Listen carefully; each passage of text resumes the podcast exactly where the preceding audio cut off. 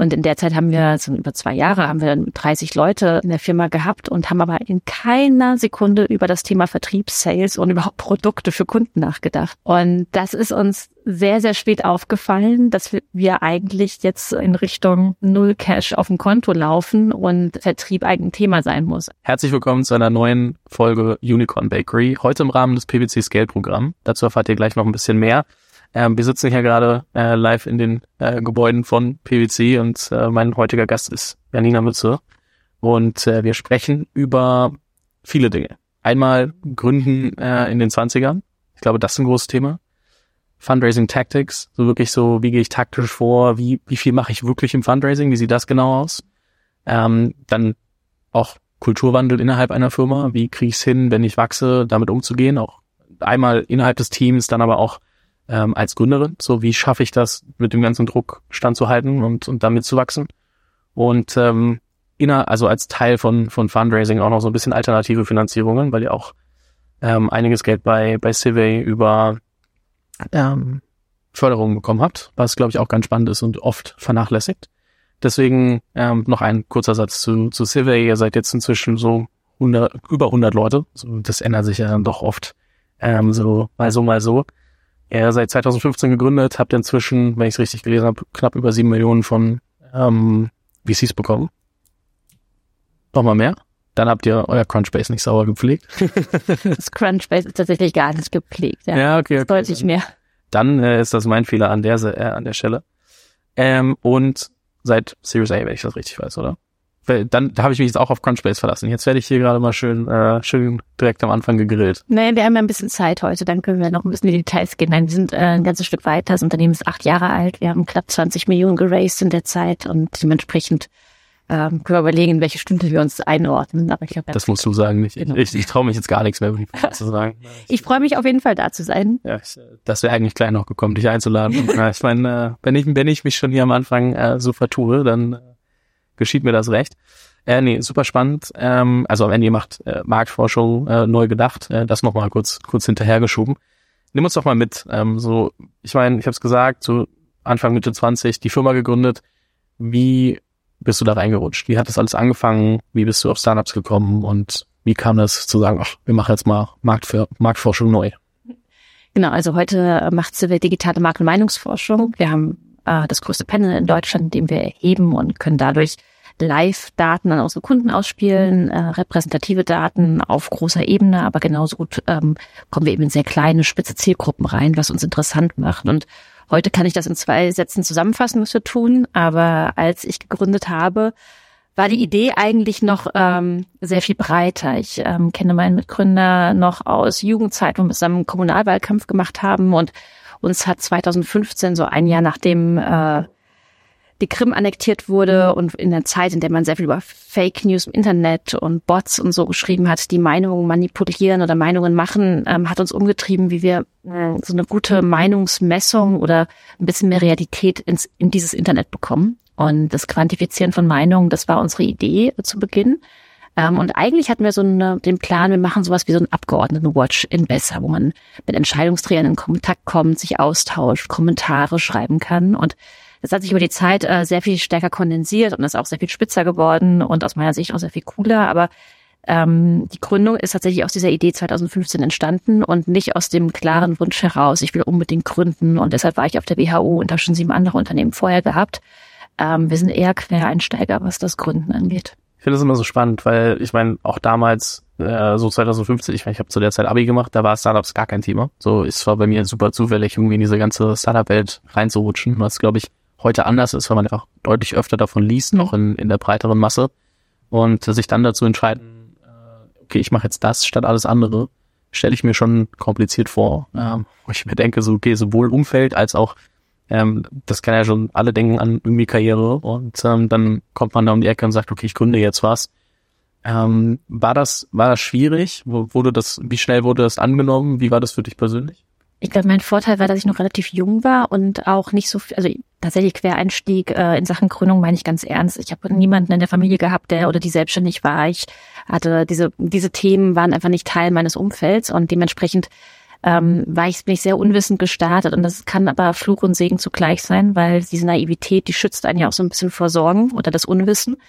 Ähm, ich, weil wenn man von Anfang an weiß, dass alles schiefgehen kann und alle Fehler theoretisch schon im Kopf hat, dann lähmt das natürlich auch wahnsinnig. So, ich glaube, es war auch unser Vorteil.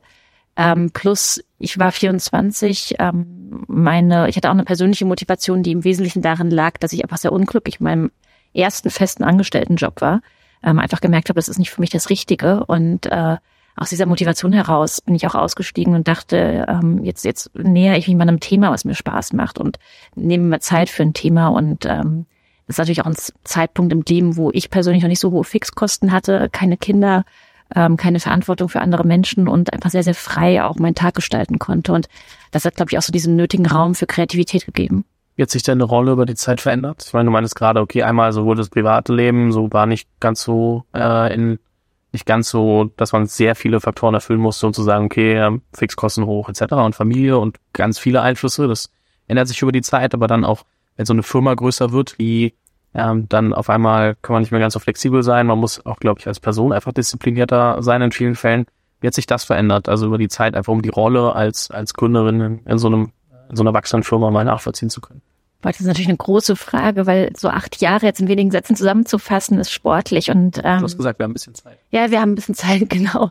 Ähm, naja, es ist, ähm, ich, ich glaube, in so einer Unternehmensentwicklung gibt es einfach so verschiedene äh, Bruchstellen oder Sollbruchstellen nennt man das, ne? Ähm, also wo, wo sich einfach auf einmal was verändert. Also ganz typisch so, man ist auf einmal mehr als zehn Leute und jetzt fängt so das erste Mal an, so eine Art Organisation zu entstehen. Oder man ist mehr als 30, es ist mehr als eine Schulklasse, auf einmal gibt es auch andere Hierarchieebenen.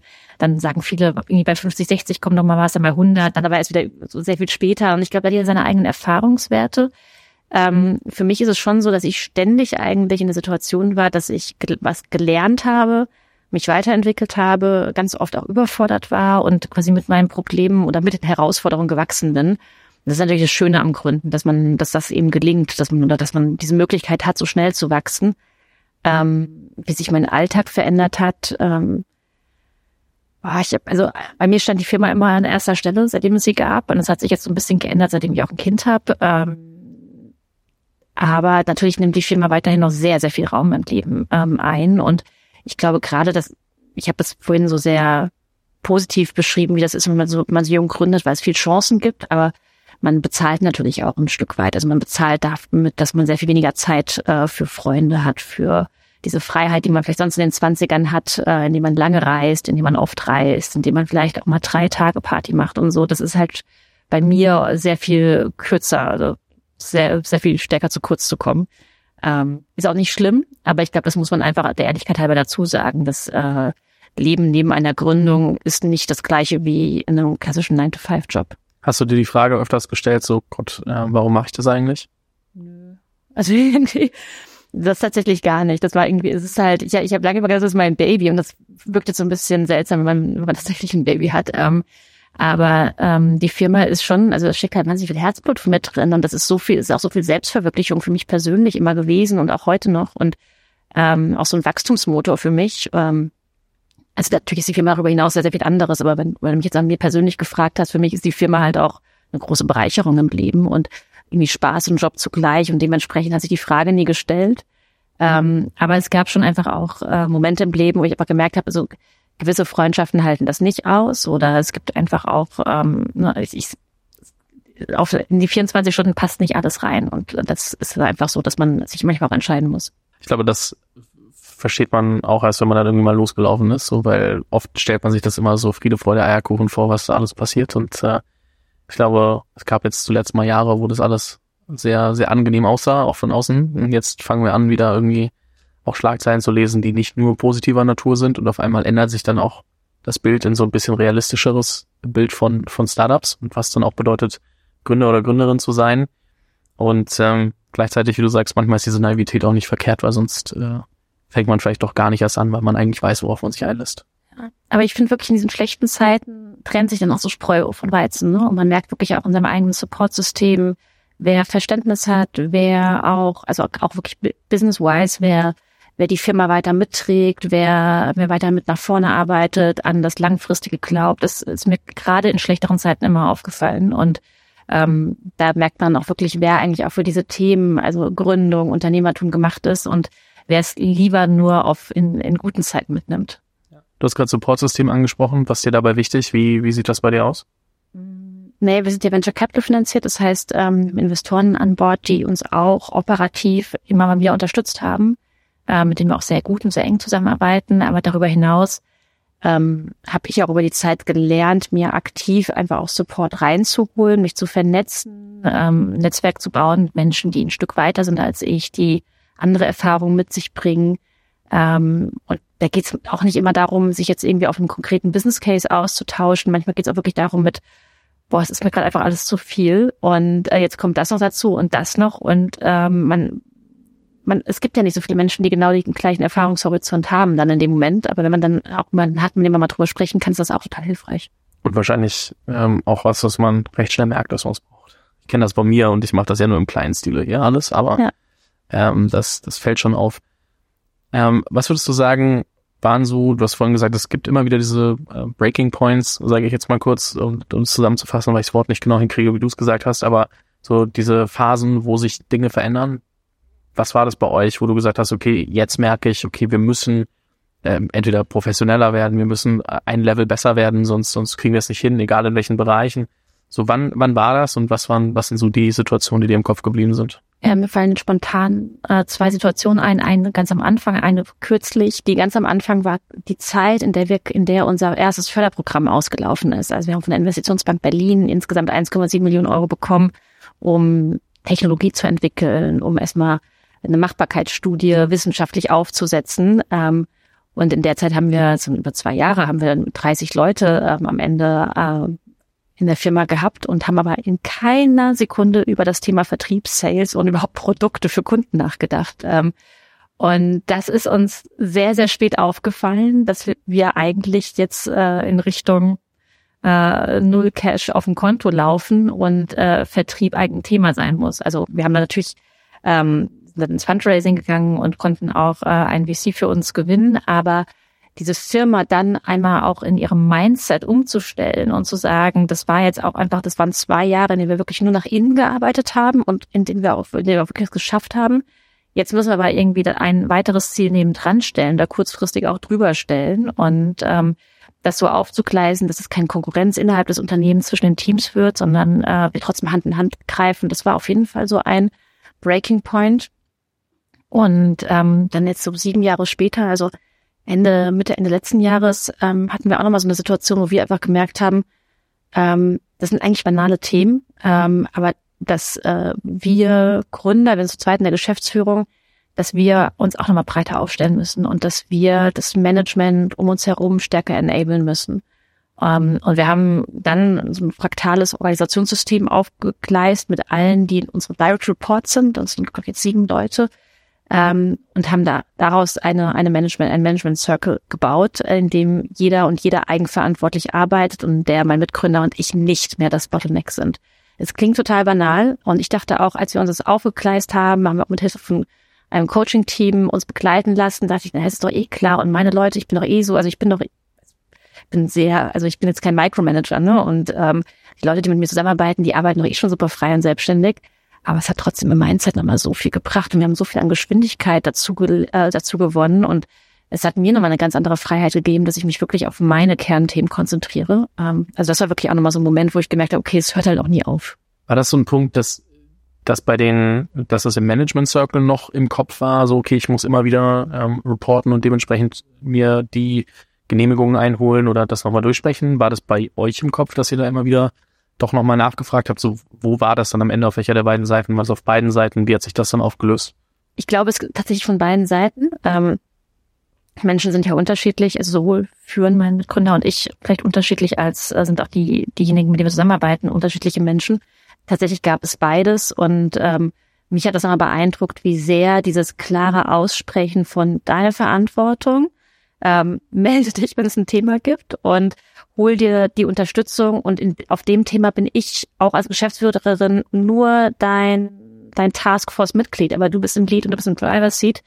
Ähm, dieses klare Aussprechen, das hat mich mal beeindruckt, wie viel Geschwindigkeit und Energie wir dadurch immer bekommen. Also das ähm, ich, ich, erzähle das jetzt hier, es klingt wahnsinnig banal, man hat das Gefühl, wir haben das doch seit Tag eins so gelebt, aber ich glaube, es gibt immer wieder diese Stellen, an denen man es nochmal aussprechen muss und an denen man es nochmal vertiefen muss und ähnlich mit so Themen wie Fokussierung. Also ich meine, seit acht Jahren sprechen wir über Fokussierung ähm, und sagen aber, wir müssen uns fokussieren, müssen wir Themen aber nicht machen. Und trotzdem, jedes Mal ist es wertvoll, wenn man es mal wieder in der Gruppe ausspricht und mal wieder drei Themen rechts und links also wegstreicht. Was würdest du sagen, hat, war der Leadership-Style oder Führungsstil, der dir über die Jahre am besten, für dich am besten funktioniert hat? Wie führst du? Ich habe mir immer vorgenommen, wir müssen mal so ein 360-Grad-Feedback bei uns machen. Also wir haben, wir haben so eine Company-Messung, messen mit Nailed äh, generell äh, Stimmung und in den Teams und auch in Richtung Führung. Aber so dieses ganz dezidierte 360-Grad-Messung für, für mich als Person haben wir noch nicht gemacht. Und ähm, daher kann ich jetzt nur aus meiner eigenen Wahrnehmung, also ich, ist ja klar, dass ich auch stark gebiased ist, was ich jetzt sage. Ähm, ich denke, ich führe sehr offen, ähm, sehr frei. Ähm, ich liebe es, wenn Leute laufen und äh, führe auch tatsächlich nur Menschen, die eine sehr starke intrinsische Motivation haben und Lust haben zu gestalten. Und ähm, das macht mir dann Spaß, da reinzugehen. Und ich bin, glaube ich, immer da, wenn es irgendwie ein Thema gibt und wenn ich unterstützen kann und äh, wenn es was auch zum Aufarbeiten gibt, ähm, aber nicht im tagtäglichen Operativen. Dafür mache ich auch zu viel nach draußen. Gab's äh, Dinge, die dir im Kopf geblieben sind, als okay, da habe ich, also wahrscheinlich auch in den Anfangszeiten, sowohl im, im Hiring als auch als, als Führungsperson etc. öfters mal Fehler gemacht? Ja, ja. Also ich, ähm, ich habe ja sehr jung gegründet und ich finde, dann ist es auch erstmal sportlich, überhaupt in so eine Führungsrolle reinzuwachsen, die für sich anzunehmen. Ähm, gerade am Anfang, als wir Menschen eingestellt haben, die deutlich älter waren als ich, mehr Berufserfahrung hatten und so weiter. Ähm, da hat es bei mir irgendwann einfach Klick gemacht, dass ich die Rolle angenommen hatte. Ähm, ich merke aber trotzdem auch, das ist ja was, was fortlaufend, was man fortlaufend verbessern kann. Und ich habe auch wieder gemerkt, ähm, jetzt auch wenn wir sehr Seniore Manager einstellen mit jahrelanger Führungserfahrung aus Großkonzernen oder so, dass auch da ich im Zusammenspiel dann auch Chefin sein kann, in dem Sinne, dass ich Sparring bin, Sparring gebe, dass ich eine Außenperspektive reingebe, dass ich eine andere Rolle habe, eine andere Funktion und die natürlich auch wahrnehmen muss. Also ich glaube, sich selbst immer wieder in dieser Führungsrolle ernst zu nehmen, ähm, das ist was, was woran ich auch arbeite wann nimmt man sich zu ernst? Also hm. ist ja auch ein, ist ja auch ein, äh, glaube ich, schmaler Grad. Ja, das ist eine spannende Frage. Ja. Ähm, ich würde jetzt sagen, das ist nicht so mein Thema, aber ich weiß es nicht. Ähm, also ich, na, ich, bin, ich glaube halt, jeder, der sich zu ernst nimmt in der Führungsrolle, der steht sich irgendwann auch selbst im Weg. Also am Ende geht es halt nicht um uns selbst jeweils als Führungskraft, sondern es geht darum, die Organisation voranzubringen, die Themen voranzubringen und je weniger ich da in der Sache drin ist, desto besser. Und das klingt jetzt natürlich immer bei mir so ein bisschen äh, quatschig, weil ich einfach sehr, sehr viel nach außen die Firma repräsentiere. Aber umso wichtiger ist, glaube ich, dass man das dann eben auch klar trennt. Also dann, wenn wir über ein gewisses Themengebiet sprechen, dann geht es nicht um mich, Janina, sondern dann geht es irgendwie um das Themengebiet und dann geht es um die Person, mit der ich spreche und äh, ja, fair. Ich glaube auch da, ne, muss man viele, viele denken immer, ich bin die Organisation. Ich glaube, das ist so der Zeitpunkt in der frühen Phase, der relativ lange auch bestehen bleibt und ähm, man merkt dann, dass äh, die meisten, die irgendwie äh, über eine gewisse Phase hinaus sind, dann irgendwann so diese, diese Trennung auch machen und sagen, okay, ich, ich bin doch nicht die Organisation. Wenn wenn es in der Organisation mal nicht so gut läuft, dann heißt das nicht, dass es mir schlecht gehen muss und äh, andersrum auch nicht. Ich glaube, das äh, ist so eine der, was ich so mitbekommen habe bei den letzten Jahren, eine der schwierigsten Sachen, nicht alles äh, persönliches Glück oder oder Leid auch direkt an die Organisation zu hängen, hm. Und das dann aber auch in alle anderen Bereiche zu übertragen. Ja, das ist ein guter Punkt. Aber ich glaube, das ist wirklich auch Typsache und es gibt einfach Menschen, denen fällt das ein bisschen leichter abzugeben ähm, und auch die Organisation über sich selbst hinaus wachsen zu lassen. Ne? Also, und ich denke, das sind dann oft auch die Erfolgsgeschichten, wo Gründer abgeben können, auch mal in die zweite Reihe gehen. Ähm, ja, das meine ich gar nicht. Ich meine so wirklich einfach diese Identität, diese persönliche Identität so klar an mhm. Erfolge und, und die Achterbahnfahrt aber zum Teil auch zu knüpfen, was glaube ich für mental auch einfach gefährlich ist. Nicht mal nur organ äh, wirklich operativ vom, vom Abgeben und zu sagen, ich bin doch nicht CEO, sondern wirklich dieser mentale Aspekt auch. Das ist ein spannender Punkt, ja. Und ich glaube auch die ersten Jahre war das bei uns ganz, ganz krass, so dass wir uns einfach jeweils in der Geschäftsführung, wir beide, wir beide, ähm, äh, die zwei Gründer, dass wir uns so stark nur über die Firma äh, identifiziert haben. Ähm, das haben wir, glaube ich, beide auf unterschiedliche Wege so ein bisschen für uns gelöst und äh, Themen wieder im Leben auch neben, neben, neben die Firma gebaut. Ähm, und ich glaube auch, das ist total wichtig. Ja. Lass uns mal, äh, wir haben, du hast vorhin angesprochen, ihr habt äh, alternative Förderung, Förderung bekommen, nicht nur VC, das kam dann auch, ähm, mehr als ich im Kopf hatte. shame on me. Aber ähm, wie und wann sind denn alternative Förderungen relevant? Weil ich glaube, das ist ein Thema, da spricht man fast nicht drüber. Und du hast gesagt, ihr habt irgendwie 1,7 Millionen für zwei Jahre bekommen. Das ist ja schon relativ viel Geld. Da werden, glaube ich, viele von träumen. Was, was muss man da eigentlich ähm, mitbringen als, als Anforderung? Wer, wer kann sich das überhaupt überlegen? Ja, also es lohnt sich auf jeden Fall einfach mal grundsätzlich an dem Ort, an dem man gründen möchte, mal zu schauen, was gibt es da für Städte, Länder, deutschlandweite Förderprogramme, manchmal auch europäische Töpfe. Ähm, das ist super sinnvoll, weil da gibt es eben einfach sehr viele. Und in Berlin gab es für uns eben das Förderprogramm der Investitionsbank Berlin, Profit heißt das. Ähm, das speziell richtet sich an äh, Tech-Unternehmen, die technologisch, wissenschaftlich was Neues aufgleisen, ähm, quasi so was Einzigartiges und auch quasi in so einer frühen Phase sind, dass kein normaler VC auf die Themen draufgeht, weil eben wir weit vor Proof of Concept waren oder wir hatten nicht mal ein gutes Deck, ehrlicherweise. Aber wir haben, wir haben einen sehr guten Businessplan geschrieben, ähm, aber mehr als die Idee war in dem Moment auch nicht da. Und was dann halt sehr anders ist, ist, ähm, man, man wird einfach auch eng begleitet von dieser Förderbank. Ähm, man kriegt das Geld auch nur, wenn man es ausgibt. Das heißt, es ist dann auch nicht mehr so viel Flexibilität drin, sondern ähm, man, man hat so ein bisschen so einen Zwei-Jahres-Plan, den wir dann geschrieben haben. Und äh, das war auch immer an externe Meilensteine gekoppelt, also theoretisch auch so ein bisschen an externes Geld, was man einsammelt. Also wir hatten so ein bisschen die ersten Business Angels dann drin. Ähm, zum symbolischen Euro-Umsatz musste man irgendwie auch mitbringen, aber das war dann eben auch eher ein symbolisches äh, Level. Und rückblickend würde ich sagen, ja, und das war für uns super hilfreich, weil wir hätten, wir haben diese zwei Jahre gebraucht, wir haben diese Grund, also wir haben diese wissenschaftliche Machbarkeit gebraucht, wir haben diese Proof of Concept gebraucht, wir mussten uns technologisch ausprobieren. Das war total wichtig, weil wir einfach nicht was machen, was neu ist. Ähm, ist sicherlich nicht für jedes Unternehmen das Richtige und bringt auch eben Risiken mit, wenn man birgt privat auch, man haftet auch für diese, für die Summe. Ähm, aber man gibt in dem Moment noch keine Anteile ab und das ist natürlich auch einfach spannend. Das heißt, was wäre passiert, wenn ihr nach zwei Jahren gemerkt hättet, okay, wissenschaftlich macht das keinen Sinn? Hättet ihr es dann zurückzahlen müssen oder wäre das nur, äh, wenn es veruntreut wird? Also jetzt mal nur, um das mal aufzugleisen, weil ich glaube, dass sonst nicht ganz klar wird. Also in einem Insolvenzfall hätten wir auch äh, für zehn Prozent der Summe gehaftet. Und das ist natürlich super viel Geld. Und das muss man sich eben überlegen, ob man das machen möchte. Ähm, aber dafür ist dann eigentlich auch dieses Programm klug genug konzipiert, dass es halt immer auch so, so wieder so Meilensteine gibt, an denen man vielleicht dann auch irgendwie sagt, okay, Full Stop, wir gleisen zurück. Ich glaube, es ist einfach super wichtig, so im allem Ausmaß verstehen zu können, so was kommt da eigentlich auf mich zu, wenn ich es in die eine oder in die andere Richtung mache. Genau, und es gibt natürlich nichts im Leben umsonst, aber ich glaube, es ist einfach äh, wichtig zu wissen, dass es alternative Formen der Finanzierung gibt und dass vielleicht auch so eine Mischfinanzierung sinnvoll sein kann für manche Unternehmen. Habt ihr nochmal andere Mittel genutzt, außer VC, dann über die Zeit hinweg? Nee, nee, tatsächlich nicht. Ich überlege gerade, ob wir irgendwie Corona-Soforthilfen bekommen haben, weil es nichts, nichts Wesentliches ist. Okay. Ja, nichts, was jetzt irgendwie typisch wäre. So, ich meine, Corona-Soforthilfen brauchen wir hoffentlich äh, nicht nochmal. Ähm, das lässt sich jetzt nicht so einfach sagen, aber ähm, lassen wir mal so stehen. Ähm, lass uns dann nochmal so ein bisschen über, über VC sprechen. Ähm, wann war für euch der richtige Moment, wirklich auch ähm, VC mit reinzunehmen? Du meintest, ihr musstet ein paar Angels mit reinnehmen für das, für das Programm, weil es an Meilensteine geknüpft war, geknüpft war, aber wann war dann so der richtige Moment, das auszuweiten? Ja, bei uns tatsächlich leider, als dann kein Geld mehr auf dem Konto war und einfach klar war, wir brauchen, wir brauchen einen, äh, einen Investor an unserer Seite, eine Investorin. Äh, und tatsächlich sehr glücklicherweise ist einer unserer allerersten Kunden dann auf uns zugekommen in der Zeit äh, und wollte ursprünglich einen symbolischen Euro investieren. Es wurde dann deutlich mehr. Ähm, der äh, Kunde war damals der Herausgeber vom Tagesspiegel und ähm, er hat ein eigenes äh, VC-Vehikel, Ecuna, kennt man vielleicht auch in Berlin, mit dem die dann in uns investiert haben und uns auch sehr weit begleitet haben. Und über die Jahre hinweg, ähm, es gibt viele, die sagen so, ich habe zu viel geraced, ich habe hier Fehler gemacht, da Fehler gemacht. Was waren so deine größten ja, Erfahrungswerte, Learnings, Best Practices, Fehler aus der aus der Zeit mit ähm, ja, Investoren?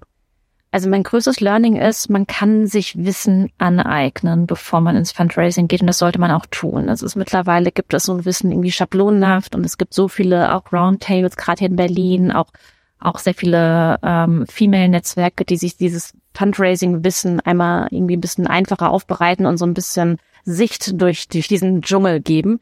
Und das ist total sinnvoll, weil wir haben vieles aus In Unwissen heraus gemacht. Äh, zum Beispiel waren wir super motiviert, wollten unsere Mitarbeitenden auch incentivieren, ähm, haben aber irgendwie uns noch nicht so richtig mit Vesor-Programmen auseinandergesetzt und haben echte Shares vergeben. So, und das kann steuerlich ein Riesenthema werden, wenn man es falsch aufsetzt ähm, und ist auch sag mal, für die Cap-Table-Hygiene auch nicht besonders schön, wenn dann irgendwie fünf Jahre später noch ehemalige Mitarbeitende irgendwie direkt im Cap-Table stehen. Ähm, wussten wir aber damals alles nicht. Ne? Und das ist dann einfach sehr viel Aufräumarbeit, die man später hat. Ähm, und man kann immer alles aufräumen und das ist jetzt, steht einer erfolgreichen Firma auch nicht im Weg, aber es ist immer zusätzliche Arbeit und es ist immer eine Schleife mehr, die man dann mit einem neuen Investor diskutieren muss. Und ähm, genau, ich denke, je früher man auch vom Ende her lernen zu denken. Also was will ich mit der Firma eigentlich erreichen? Wie lange will ich die betreiben? Wo will ich hin? Äh, wie könnte eine Folge, eine Folgerunde aussehen? Desto besser schafft man es dann irgendwie auch die, die, ja, die nächste Runde aufzugleisen. Und ich glaube, ähm, das wäre es eigentlich so mein größtes Learning, diese, dieses Wissen sich drauf zu schaffen. Ich bin ansonsten nicht, also ich bin ansonsten immer ein sehr intuitiver Mensch und sage so, komm, wir machen auch mal ein bisschen aus der, aus der Opportunity heraus. Aber an dem Punkt denke ich, hätte es uns auch in Teilen besser getan, strukturiert an die Themen ranzugehen. Ohne dass wir die jetzt namentlich nennen müssen, aber wer waren die, also was haben die Investoren mitgebracht, die euch am meisten geholfen haben? Also was war so das, wo, was du für dich sagst, okay, wenn ich so eine Art Investor nochmal finde, würde ich das auf jeden Fall machen? Ja, also was total sinnvoll ist, wenn man einen Investor hat, der sich auch ein bisschen um Folgefinanzierung kümmert und vielleicht auch die Expertise, die er hat, dann eben auch mit einbringt. Also wirklich auch genau zu sagen, hey, wir machen das jetzt hier für die nächsten vier, fünf Jahre, äh, wir müssten mal in den nächsten zwei Jahren Folgendes probieren und dann müssten wir hier mal sprechen und da an der Stelle das Netzwerk mit reinbringen ähm, und die Expertise, das ist natürlich super wichtig. Ähm, ich denke, die meisten VCs behaupten das nicht nur, sondern machen es auch, weil ja auch ihr eigenes äh, Investment dranhängt. Ähm, für mich persönlich ist natürlich auch mal spannend, wenn wenn es dann auch ein bisschen darüber hinausgeht, dass man eben auch mal irgendwie äh, Intros zu Kunden bekommt. Ähm, total cool war es bei uns auch. Wir hatten uns letztes Jahr die Frage gestellt, ob wir nochmal einen CFO einstellen. Das war aber jetzt gerade dann in der Phase kurz nach Ausbruch des Krieges. Ähm, alle haben so ein bisschen mehr auf Liquidität geschaut, wo wir gesagt haben, okay, wir müssen jetzt eigentlich nicht noch die Kosten weiter hochtreiben. Und dann hat eben auch unser äh, Investor eben auch dann irgendwie einen Partner als Interim-CFO zu uns reingeschickt. Und sowas ist natürlich auch Gold wert, wenn ich jetzt nicht eben mich irgendwie zwei Stunden am Tag um Finanzen kümmern muss. Das ist richtig wichtig. Mhm. Also auch wirklich zu gucken, können die mich operativ unterstützen, können die, in welchen Formen können die mich mit Netzwerk unterstützen? Ähm, und dann eben auch, wie weit können die strategisch vorausdenken? Also nicht nur jetzt auf die aktuelle Runde, sondern auch ein, zwei Runden weiter und mir sagen, wo muss ich eigentlich rauskommen, dass ich dann weiter attraktiv bleibe. Ja. Und wie gehe ich dann in die Ansprache? Also sagen wir mal, was, was waren, wenn wir wirklich mal so wirklich in die Tiefe gehen, wie viele also können uns eure letzte Runde, eure erste Runde rauspicken, je nachdem wie du magst, aber so wie viele Investoren sprecht denn überhaupt an, um da, um da am Ende ähm, vielleicht die Chance auf eine Finanzierung zu haben? Na, ich glaube, in der Anfangszeit, wo wir auch uns, äh, ins Fundraising gegangen sind, ähm, unseren, unseren, den, den Fonds für uns ja gewinnen konnten, wir haben schon so 100 äh, VCs angesprochen und Heute weiß ich, man muss das dann auch wirklich in einen Prozess gießen und die Pipeline gleichzeitig füllen und irgendwie auch ein bisschen äh, Herr oder Frau des Prozesses bleiben. Äh, das haben wir damals nicht so gut gemacht. Äh, da haben wir so sehr aus, oh, ich habe gestern jemanden kennengelernt, der kennt auch jemanden und die könnte mir ein Intro dazu machen. Ähm, ich glaube, ähm, jetzt nicht, also ich habe für mich gelernt, man muss dieses, man muss das ein bisschen auf der Zeitachse auch, ähm, auch betonen. Und dann ist es im Grunde ja wie Sales. Also dann ist halt, äh, du hast eine Deal Pipeline und in jeder Stufe fällt jemand raus und am Ende ist eine Conversion Rate und ähm,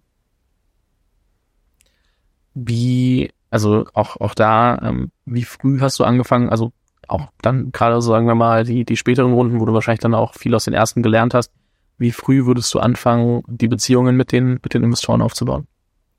Ich habe es ehrlicherweise immer ein bisschen zu stiefmütterlich gemacht ähm, und mein Learning auch daraus ist, ist schon einfach ein fortlaufender Netzwerkprozess. Ähm, und dann muss man sich auch ehrlich fragen, wie viel Zeit hat man dafür, weil es dann einfach ein fortwährendes Sichtbarsein.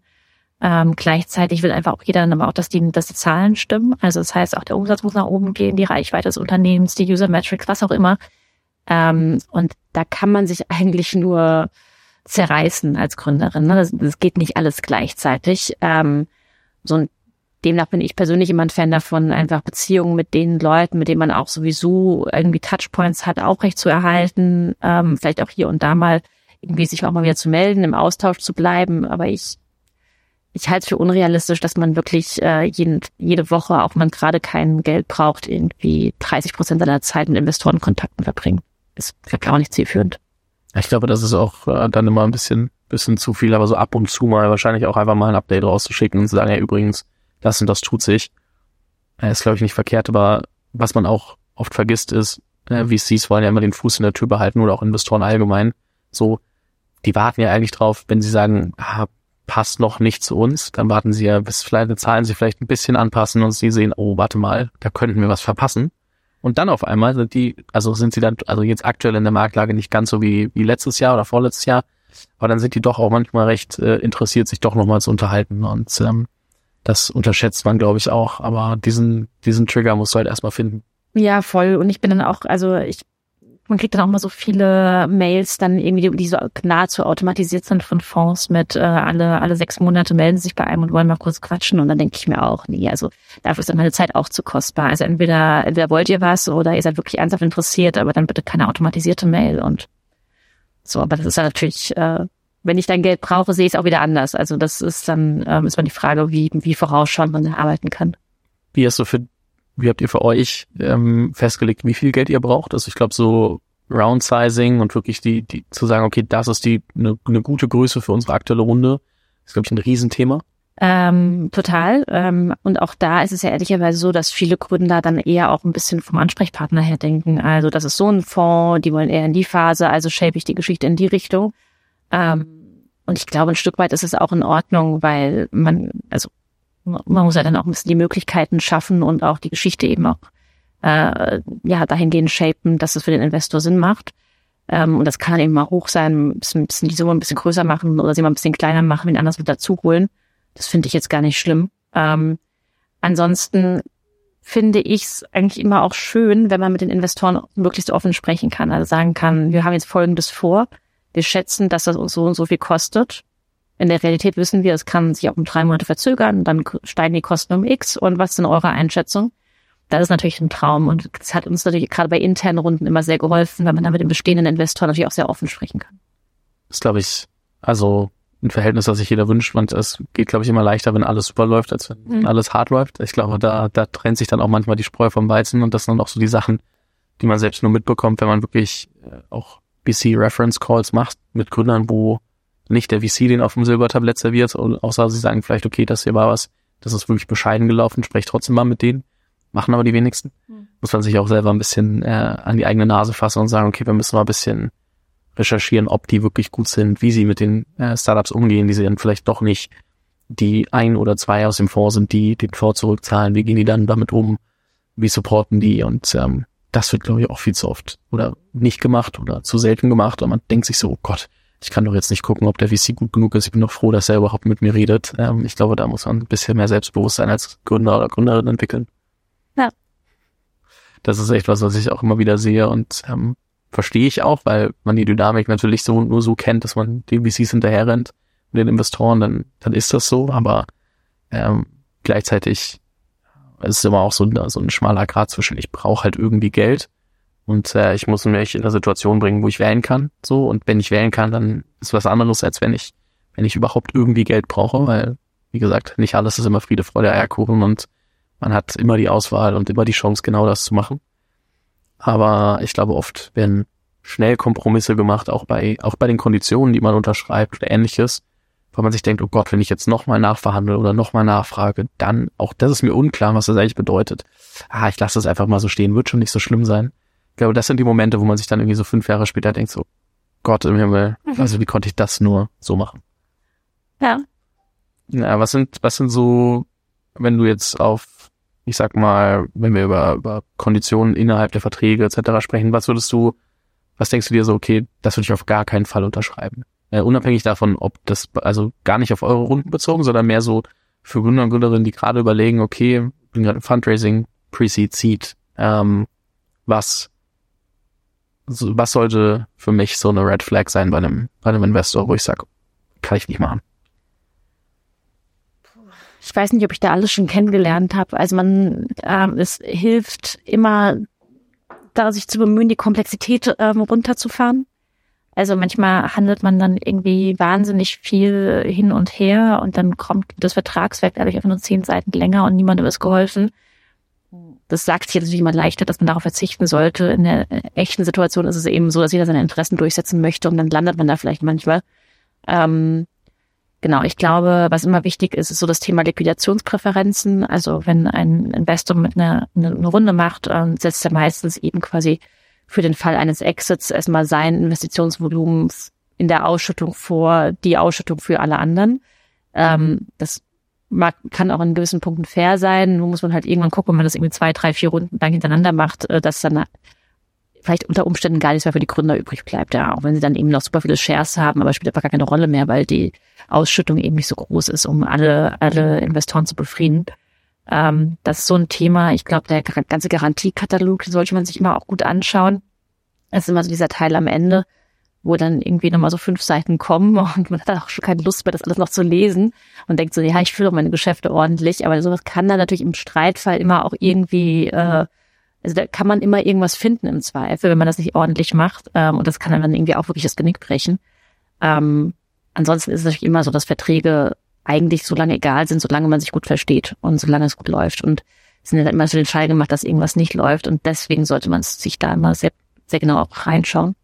Deswegen sollte man da auch ein bisschen diskutieren und lieber vorziehen, dass man da nicht dann im Nachgang denkt, oh Gott, da haben die mich über Sorge gehauen. Ja, und tatsächlich, also es gibt einfach auch, also ich erinnere mich noch an die ersten Runden, die wir gemacht haben und ich war einfach komplett überfordert von diesem ganzen Legal-Deutsch. Das ist ja auch wahnsinnig kompliziert und ich bin jetzt irgendwie auch keine Gesellschafts- Rechtsanwältin. Ähm, und ich hatte eben das Glück, dass ich irgendwann auf eine Anwältin gestoßen bin, damals bei Pöllert, ähm, Eva Stark, die also ist bei denen jetzt auch bei bei einem VC, ähm, die mir einfach wahnsinnig gute Dinge runtergebrochen hat und sie wirklich sehr, also sehr auf einer guten Ebene transportiert hat. Und sowas ist wichtig. Also sich dann auch nicht von Anwälten blenden zu lassen, die einem dann irgendwie mündlich und immer das vorlesen, was ja eh schon steht, sondern wirklich eher versuchen, mal für einen mitzudenken und einen aufzuklären. Ja, ich habe mal eine Folge zu, zu Legal Basics gemacht. Ähm, ich will jetzt nicht hier, dass wir noch irgendwie die ganze Zeit weiter über, über Legal Stuff reden müssen. Ich wollte aber mal so ein bisschen hören, was, was dich da so äh, als erstes beschäftigt, weil ich das immer was anderes finde, wenn man es nicht von Anwälten direkt hört, so, weil, äh, sondern vielleicht auch nochmal von den, von den Gründern und Gründerinnen, die das auch schon mitgemacht haben. Lass uns mal nochmal so ein bisschen über Produktseite sprechen, bevor wir in so ein kleines, kleines Q&A gehen, aber ähm, produktseitig, was war so in der Anfangsphase die Sachen, was waren die Sachen, wo ihr sagt, okay, das haben wir so scrappy wie möglich gebaut und das kann man eigentlich heute niemandem mehr erzählen, dass wir das damals so gemacht haben. Da fällt mir tatsächlich nicht so viel ein, weil wir immer sehr viel Wert auf Produkt gelegt haben, gerade in der Anfangszeit. Ähm, und dadurch, dass wir ja auch wirklich von der Technologie kommen, von den Algorithmen, ähm, kann man immer sagen, das Interface war dann irgendwann nicht mehr so schön, aber das, was wir im Hintergrund gebaut haben, also die Algorithmen, die aus einer kompletten Schiefe an Daten, eben live repräsentative Daten äh, verarbeiten, sie live an Kunden ausspielen. Das, das hat halt von Anfang an, war einfach irgendwie ziemlich cool und ein krasser Durchbruch. Und genauso eigentlich auch auf der Erhebungsseite, wie wir Teilnehmer rekrutiert haben, wie wir die Daten live verarbeitet haben, sie verifiziert haben und so weiter. Das ist schon eigentlich was, wo ich sage, das ist von Anfang an ziemlich cool gewesen. Es war halt sag mal so, das ganze Interface, das ganze Internal Tooling, wie es aussah und so am Anfang auf der Oberfläche war halt vielleicht jetzt nicht so schick, aber dafür sind wir halt Nerds genug, das wäre jetzt uns, also das haben wir halt nachgezogen dann. Ja, ist ja auch, auch fair, ne? Also ich glaube, produktseitig, viele machen es dann, dass sie so zu sehr irgendwie nur über das Produkt nachdenken, ohne zu denken, was brauchen die Kunden. Ich glaube, das ist dann so das andere Extrem. Genau, das war eher unser Thema dann, ja. ja. Und ähm, das hast du ja erzählt, dass dann irgendwie Sales zum Beispiel, zum Beispiel irgendwie recht spät mit, mit reingezogen wurde. Ja. Ähm, aber es ist meistens gut, wenn man ein gutes Produkt verkauft und nicht irgendwie was verkaufen muss, was eigentlich nicht verkaufbar ist. Das hat beides Vor- und Nachteile, sag ich mal. Ja, deswegen immer ganz spannend. Ähm, lass uns mal auf eine Frage aus dem PwC Scale Batch eingehen von Victoria Springbok AI, die gefragt hat, ähm, Fehler und Misserfolge sind ganz normaler Teil der Entrepreneurship-Reise. Oft werden nur die Höhen zelebriert, obwohl wir meistens, am allermeisten dann wachsen, wenn etwas mal richtig schief ging. Was war eine große Niederlage beziehungsweise ein großer Misserfolg oder ein Ereignis, das wie so eine Niederlage erschien und wie hat sich dieses für den späteren Erfolg, wird, wird dich dieses für den späteren Erfolg vorbereitet? eigentlich sollte man darauf immer sofort eine Antwort parat haben, was war deine größte Niederlage so? Und trotzdem überlege ich jedes Mal wieder neu. Ähm, ja, bei uns sind schon mal rund, Runden geplatzt, ne? jetzt gerade mal vom Fundraising kommt, das ist scheiße, weil du dann eigentlich vor, immer vorm Nichts stehst und einfach auch Konditionen akzeptieren musst, mal, die dir eigentlich gar nicht gefallen und du sagst, das ist vielleicht aus der Sicht des anderen noch fair, aber gerade für uns einfach echt nicht cool. Ähm, so da, daraus lernt man, sich auch mal irgendwann unabhängig zu machen und befreit sich dann auch so ein bisschen von so klaren Gedankenstrukturen und jetzt, es wird einem irgendwie auch klar, es kann irgendwie in alle Richtungen gehen. Ähm, wir hatten auch im Unternehmen schon mal äh, eine also kleinere Downsizing-Phase, wo wir Mitarbeiter entlassen haben. Ähm, das war waren jetzt nicht so viele, aber es war auch was, was sich nicht gut angefühlt hat, natürlich, weil das man dann, ja, das ist einfach erstmal ein Scheitern, äh, an dem Moment Scheitern an der Strategie, ein Scheitern auch gegenüber den Mitarbeitenden.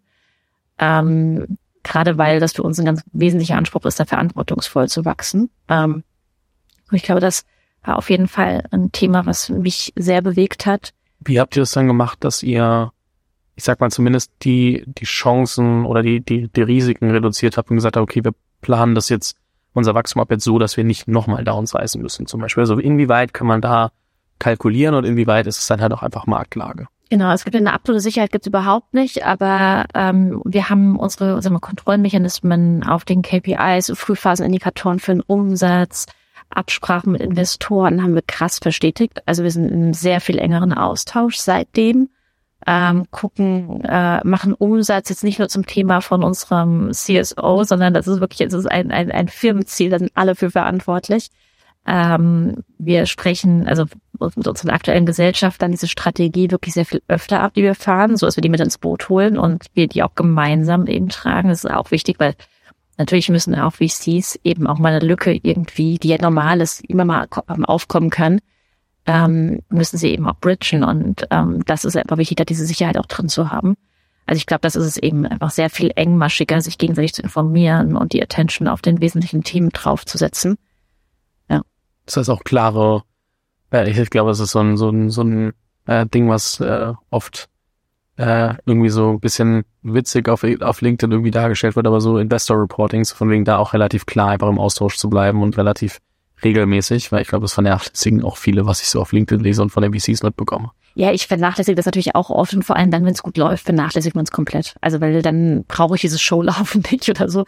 Ähm, aber was ich schon auch gelernt habe in den Phasen, in denen es mal nicht gut läuft, dass ich wirklich auch den Support der VCs mit reinhole und sie sehr engmaschig informiere ähm, und auch Aufgaben und Verantwortung verteile. Also das ist einfach auch auf einem gewissen Share-Volumen, das sie haben, ist das auch in ihrem Interesse und äh, ich glaube, das ist fair für alle. Wie zum Beispiel ein Interim-CFO. Ja, und, und das war das war eine gemeinsame Entscheidung. Es macht nicht Sinn, dass Janina nur Excel macht und äh, Janina soll mehr nach draußen gehen, soll Kunden gewinnen und Kundengespräche führen und dann trifft man halt äh, so eine Entscheidung. Und ich glaube, von den Ressourcen her macht es absolut Sinn. Noch eine Frage von, von Victoria. Ähm, was sind deine Ansätze, um immer weiter an dir selbst als Führungskraft zu arbeiten? Das können Bücher sein, die du regelmäßig in die Hand nimmst. Das können interne Werte und oder Prozesse in deinem Startup sein, die aktiv dazu beitragen. Gruppen, durch die du Austausch findest, Mentoren, die dir, die dir Rat geben. Was sind so die Sachen, die dir am meisten helfen, dich persönlich da auch schnell genug mitzuentwickeln? Ähm, also grundsätzlich ist es ein Mix aus allem. Also von es gab Phasen beim Leben, da habe ich mich therapeutisch begleiten lassen. Aktuell ähm, haben wir ein Leadership Coaching ähm, in, in, in der Firma und mein Mitgründer und ich machen wirklich auch einen Founder Support einmal im Monat, ähm, weil wir einfach merken, so wir sind diejenigen, also wir, wir sind nicht mehr das Bottleneck der Firma, aber wir haben trotzdem weiterhin noch ein wahnsinniges Gewicht in der Firma und wir müssen funktionieren und wir müssen miteinander funktionieren und wir müssen die Themen aufarbeiten, die vielleicht da sind und das ist wahnsinnig wertvoll. Ähm, muss aber auch sagen, ich habe auch, äh, also bin also auch in einer Beziehung mit jemandem, mit dem ich sehr gut über die Themen spreche, die mich beschäftigen. Also auch jemand, äh, der als Unternehmer lange tätig war. Ich suche mir auch im privaten Umfeld den Austausch und ich habe ein sehr offenes äh, Miteinander auch äh, in die Firma rein, auf, auf Management-Ebene, lasse mich gerne auch regelmäßig spiegeln.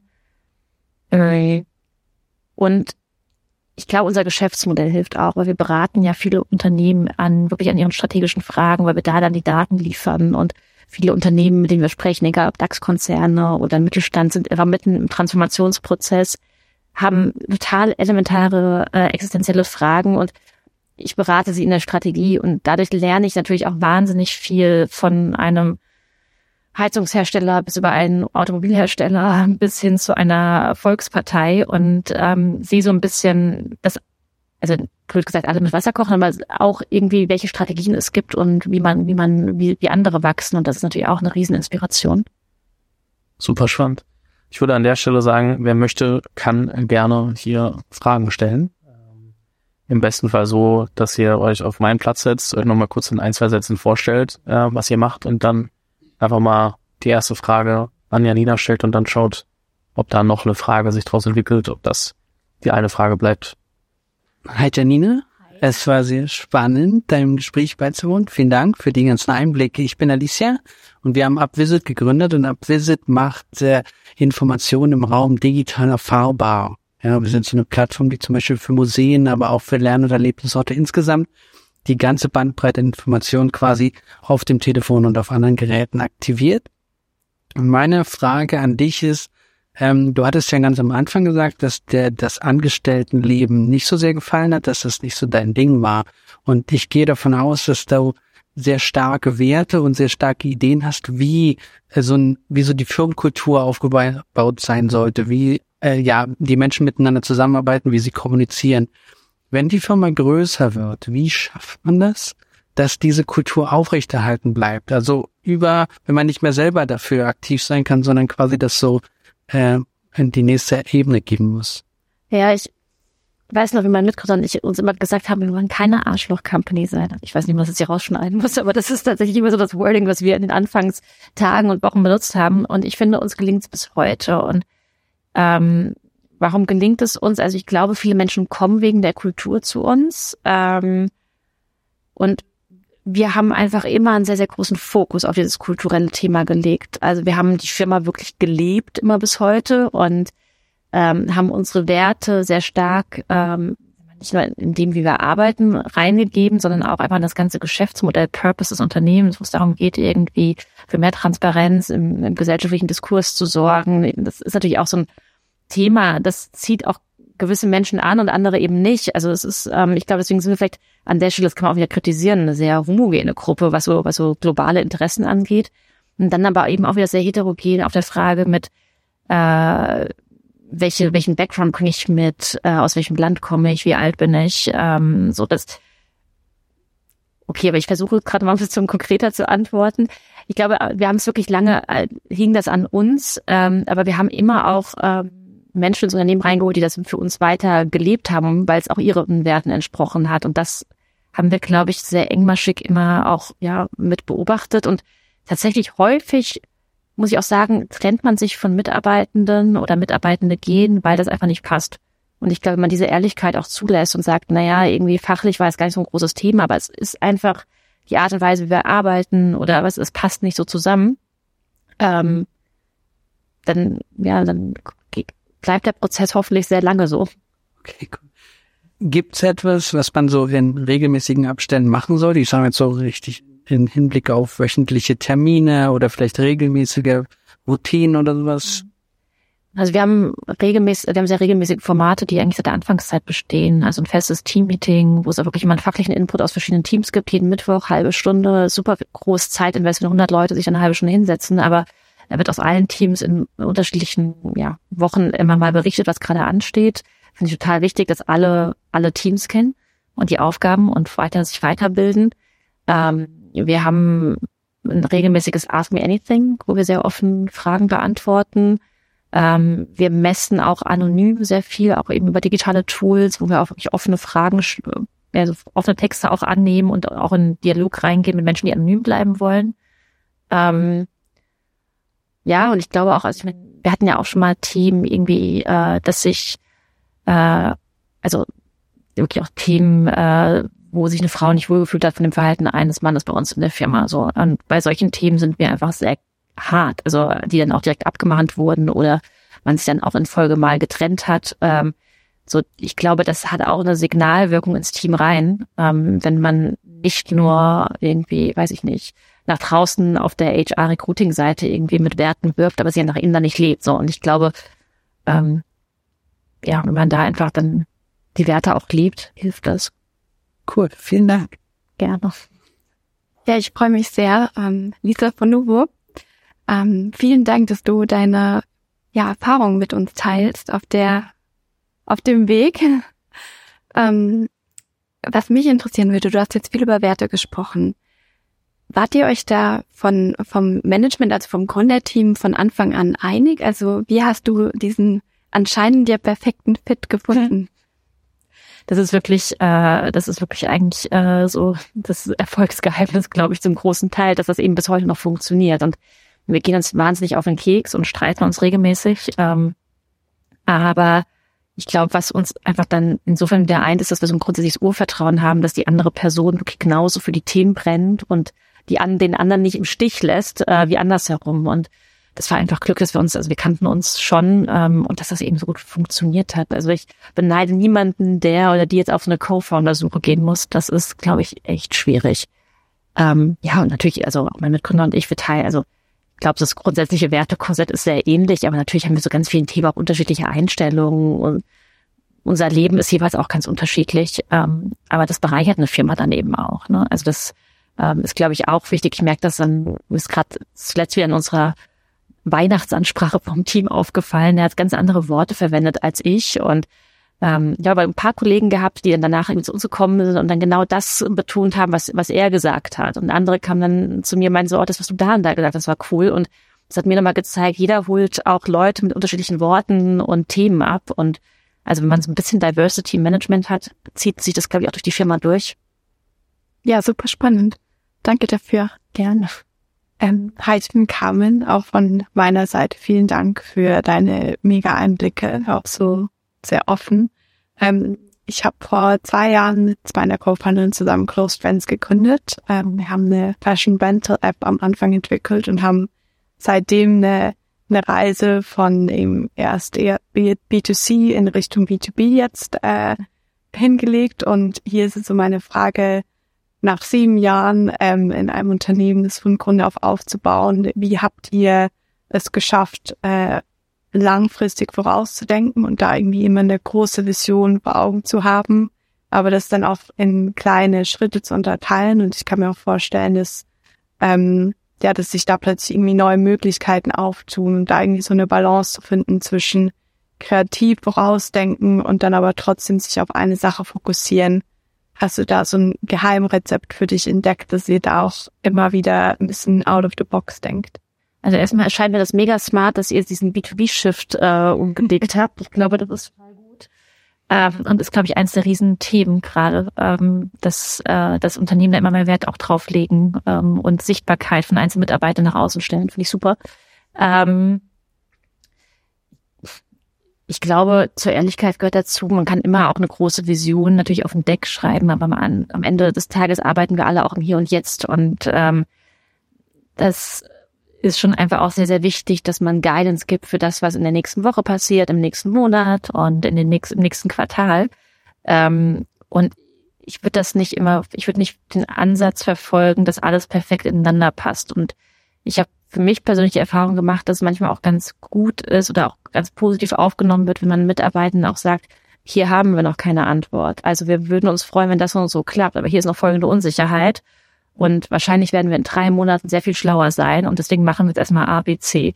Ähm, und ich glaube, es ist immer besser, da transparent zu sein, als offensichtlich irgendwie Quatsch zu erzählen. Und ähm, ihr tut das so, so gut, wie ihr es könnt. Und äh, wenn ihr eine große Vision habt und genau wisst, wo ihr in zehn Jahren stehen wollt, ist das super. Aber bis dahin kommt eh alles anders. Also deswegen ähm, ist, glaube ich, einfach so ein bisschen die Nas, so das Nahziel auch äh, nicht zu vernachlässigen. Wenn man mit einer Idee startet, dann ist es ja immer zu Beginn ungewiss, wo die Reise hingeht. Gab es einen gewissen Schlüsselmoment, bei dem dir klar wurde, ähm, das geht in die richtige Richtung oder das fliegt? Ha. Ähm, Nee, es gab, glaube ich, nicht einen einschlüssigen Moment, sondern es gab irgendwie so eine Reise, in der ich eigentlich immer mehr gelernt habe, so es geht halt weiter. So egal, egal was morgen passiert, es wird irgendwie weitergehen. Und ähm, also ich glaube jetzt auf Holz, aber so. Ähm, und ich glaube, das ist eigentlich so die Kompetenz, auf die ich jetzt am stolzesten bin von, von den Kompetenzen, die man, die ich so erworben habe in den letzten Jahren, dass man einfach sehr lösungsorientiert wird und sich einfach, also so eine Zuversicht aus sich heraus entwickelt, dass man die Dinge eben angehen kann, und sie selber auch lösen kann. Ne? Nicht, man muss die als alleine lösen, aber man hat, man hat die, die Macht und die Kraft, eben sein, sein Leben so in die Hand zu nehmen. Und das ist eigentlich so das schönste Learning aus der Gründung, finde ich. Das kann ich total nachvollziehen. Das kann ich unterschreiben. Also schön gesagt. Ja, ich glaube, das, das vereint auch Gründerinnen und Gründer sehr. Das ist, das ist schön. Ja, danke. Janina, vielen lieben Dank dir. Ähm, auch wenn ich anfangs äh, hier mich zu sehr auf Crunchbase verlassen habe, äh, glaube ich noch vieles, vieles klarer geworden. Ähm, hat auf jeden Fall sehr viel Spaß gemacht. Ähm, vielen Dank auch für all die, für all die Antworten auf die verschiedensten Themen und äh, auch eine gewisse Tiefe, die, glaube ich, bei, bei vielen so taktischen Fragen dann, dann dazu kam.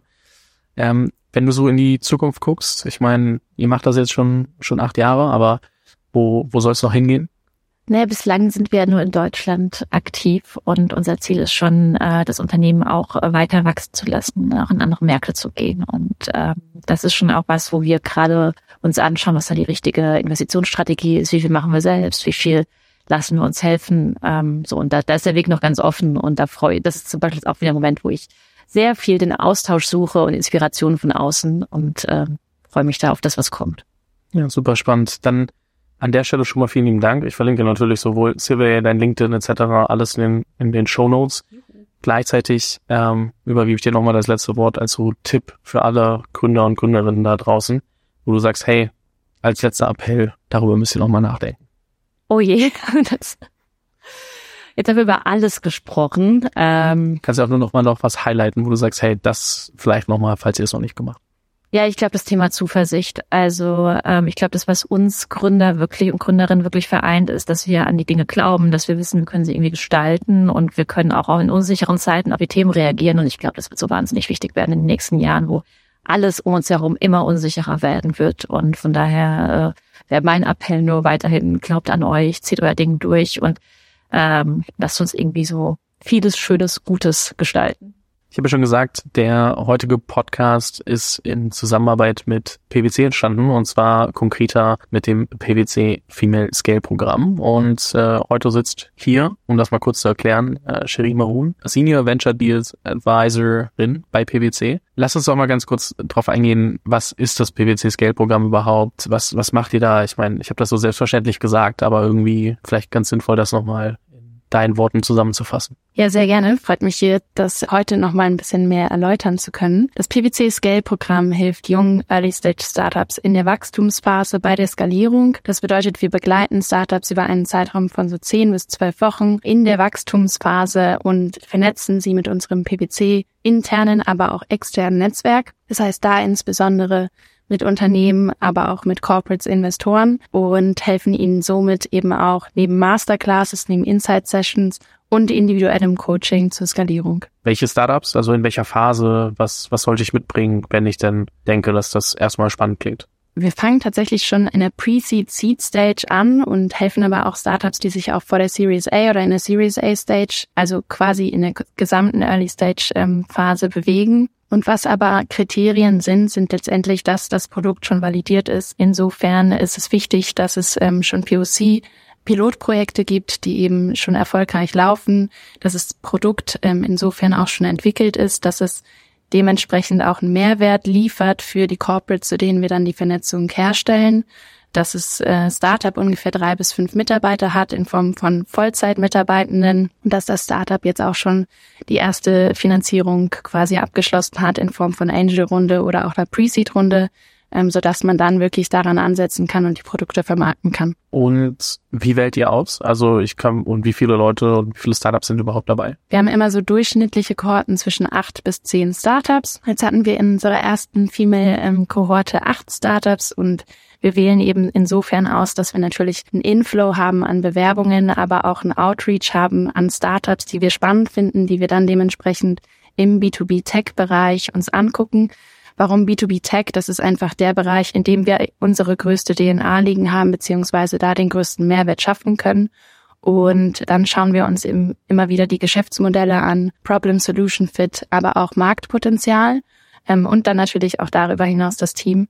Und wenn das passt, wenn das Interesse von beiden Seiten besteht und wenn wir uns im, im Scale-Team dann dementsprechend entschlossen haben, das Startup dann noch aufzunehmen, dann ist das Startup Teil der Kohorte. Und wie oft passiert das im Jahr? Also so, wann ist das nächste Mal, dass ich mir das genauer angucken kann? Wir haben mittlerweile ähm, echt super viel aufgebaut in den letzten Jahren, so dass wir äh, durchschnittlich acht bis zehn Programme im Jahr haben, auch mal mehr als zehn Programme. Das ist immer so ein bisschen abhängig, weil wir auch verschiedene Themen ähm, und auch industriespezifische Batches haben. Das heißt, jetzt gerade das äh, letzte Female Scale Programm war oder ist Teil von einer Reihe, die sich Underrepresented Founders nennt. Davon gibt es mehrere ähm, Batches und ähm, ist dementsprechend ein themenfokussiertes Batch.